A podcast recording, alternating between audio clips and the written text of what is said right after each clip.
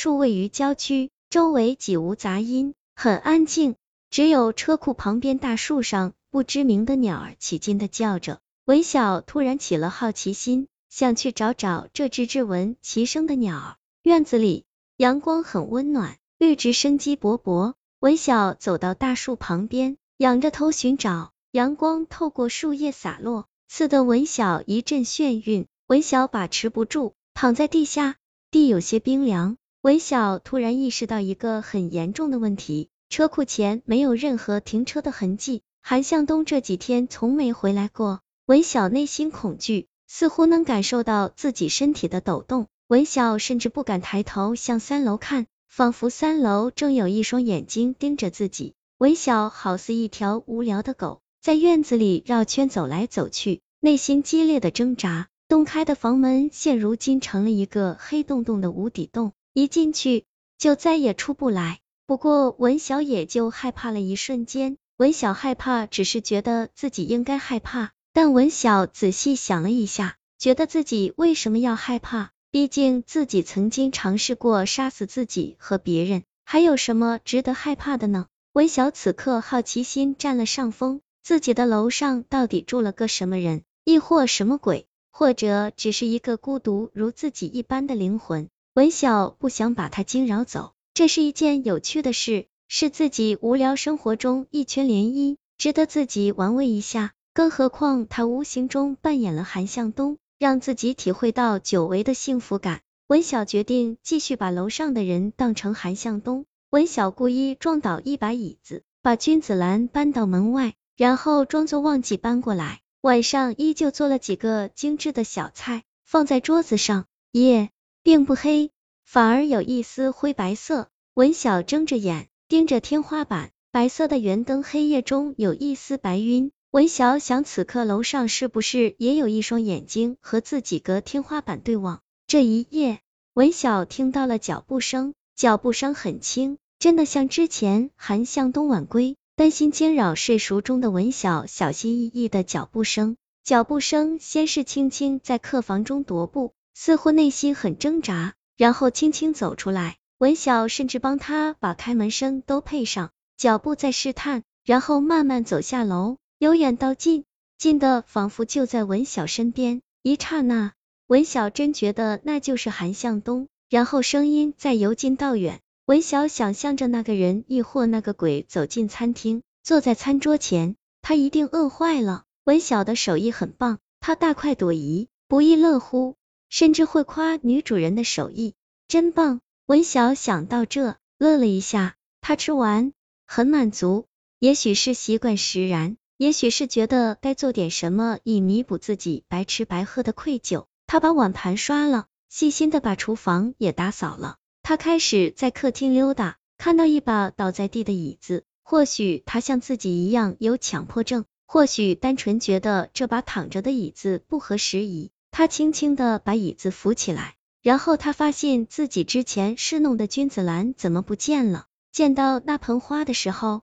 叶子已经黄了。就像一个濒临死亡的老人，只剩下残喘，没有一丝丝生机。他忍不住浇了花，修剪了黄叶，恢复了它本来的样子。然后他寻找，发现被粗心的女主人放在了门外。他笑了笑，把花搬进来。他继续寻找，看看还有什么自己能干的事。这些事他做的很自然，就像是这座房子的男主人一般，守护着静静安睡的爱人。文晓知道这时候出去肯定能把这个人或者这个鬼堵在一楼，但内心几经煎熬，文晓还是放弃了下楼的想法。文晓也许担心，真的把他惊走了，韩向东就再也回不来了。文晓竟然睡了过去，日子波澜不惊，每天重复自己的脚步。文晓和楼上的人似乎都享受上了这种彼此不打扰，但的确生活在一起的日子。文晓根据书被翻动的位置，知道这个人很喜欢旅游；根据每天剩下的饭菜，知道这个人喜欢清淡的口味，知道他喜欢花，喜欢干净。文晓故意推翻一张椅子，搞乱几本杂志，在地上扔下点纸屑，就像恋爱期小姑娘的小调皮。不出意外，第二天都会收拾的干干净净。文晓知道楼上是一个男人，空气中弥漫的气息和韩向东几乎一样。文晓还是很好奇，刚开始好奇什么人会偷偷住在一个陌生的地方，如吸血鬼一般昼伏夜出。到后来，文晓好奇，自己好歹也是一个风韵犹存的女人，这个人似乎对自己没有任何欲望。文晓对自己的身材还是很满意的，婚后一直没有孩子。身体还是那么比例匀称，皮肤细腻。文晓想，是不是自己没给他机会？这晚，文晓没有锁卧室的门，留了一点点缝隙，还把床头灯打开。文晓侧躺在床上，故意露出身体的线条。这一夜，文晓听到脚步声依旧由远及近，但脚步声到二楼时停住了。文晓能想象男人脸上的惊愕，甚至能听到男人身体。欲望发出的声音，但最终脚步还是远去。男人似乎不想打破两人之间微妙的平衡。文晓叹了一口气，盖上被子睡了过去。文晓睡得很踏实，或许只是因为房间多了一个自己可以信任的人。这一天，文晓正欣赏房间里红红绿绿的植物，微信提示音响了起来，是韩向东。韩向东说：“我们离婚吧。”文晓这一天等了很久。甚至很多次都想象自己知道这个消息后的反应，比如拿着刀架在脖子上死在韩向东面前，或者脸带轻蔑，给韩向东一个鄙视和无所谓。但这一刻，文晓很平静。文晓的第一反应竟然是迫切的想把这个消息分享给楼上的人。文晓根本不纠结离还是不离，文晓给韩向东回复同意。晚上韩向东就回来了。韩向东像一个想要玩具又担心挨训的孩子，演技拙劣，表面无所谓，内心却是焦急万分。韩向东洗手换衣，坐在沙发上打开电视，文晓就坐在楼梯上看着韩向东忙活。文晓知道韩向东从不看电视，不过是想让电视里的声音掩盖住空气中的尴尬和内心的急迫。文晓坐在楼梯上一动不动。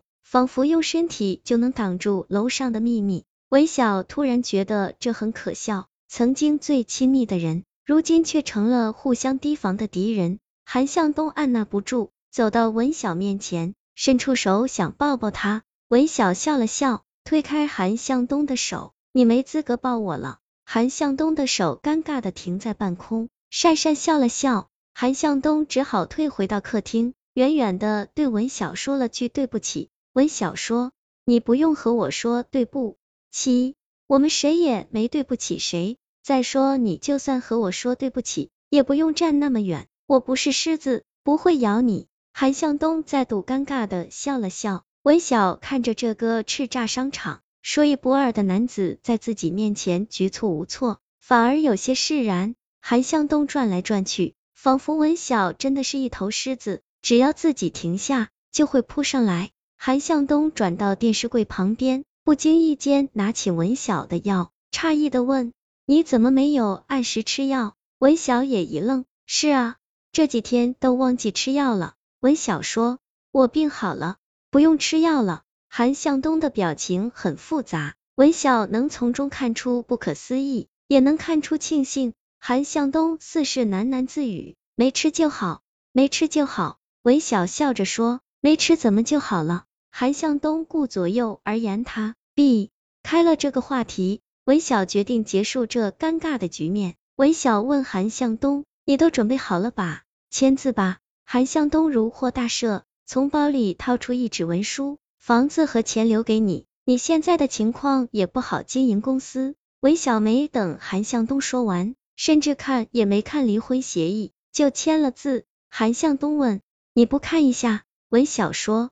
签完我们不就各自离开了吗？内容重要吗？文小说，我今晚把你的东西收拾好，你明天来拿。韩向东说，我今晚在这儿住吧。似乎意识到不妥，韩向东补充道，我在客房睡。文晓说，你走吧，我好久没吃药了，你在这儿住就不怕我后悔？说不定我会犯病，从厨房拿把刀去找你。文晓虽然在笑。但是语气却很寒冷，韩向东打了一个寒战。连再见都没说就摔门而去。文晓笑了，为了自己的小技巧而得意非凡。然后文晓哭了，哭得歇斯底里，稀里哗啦。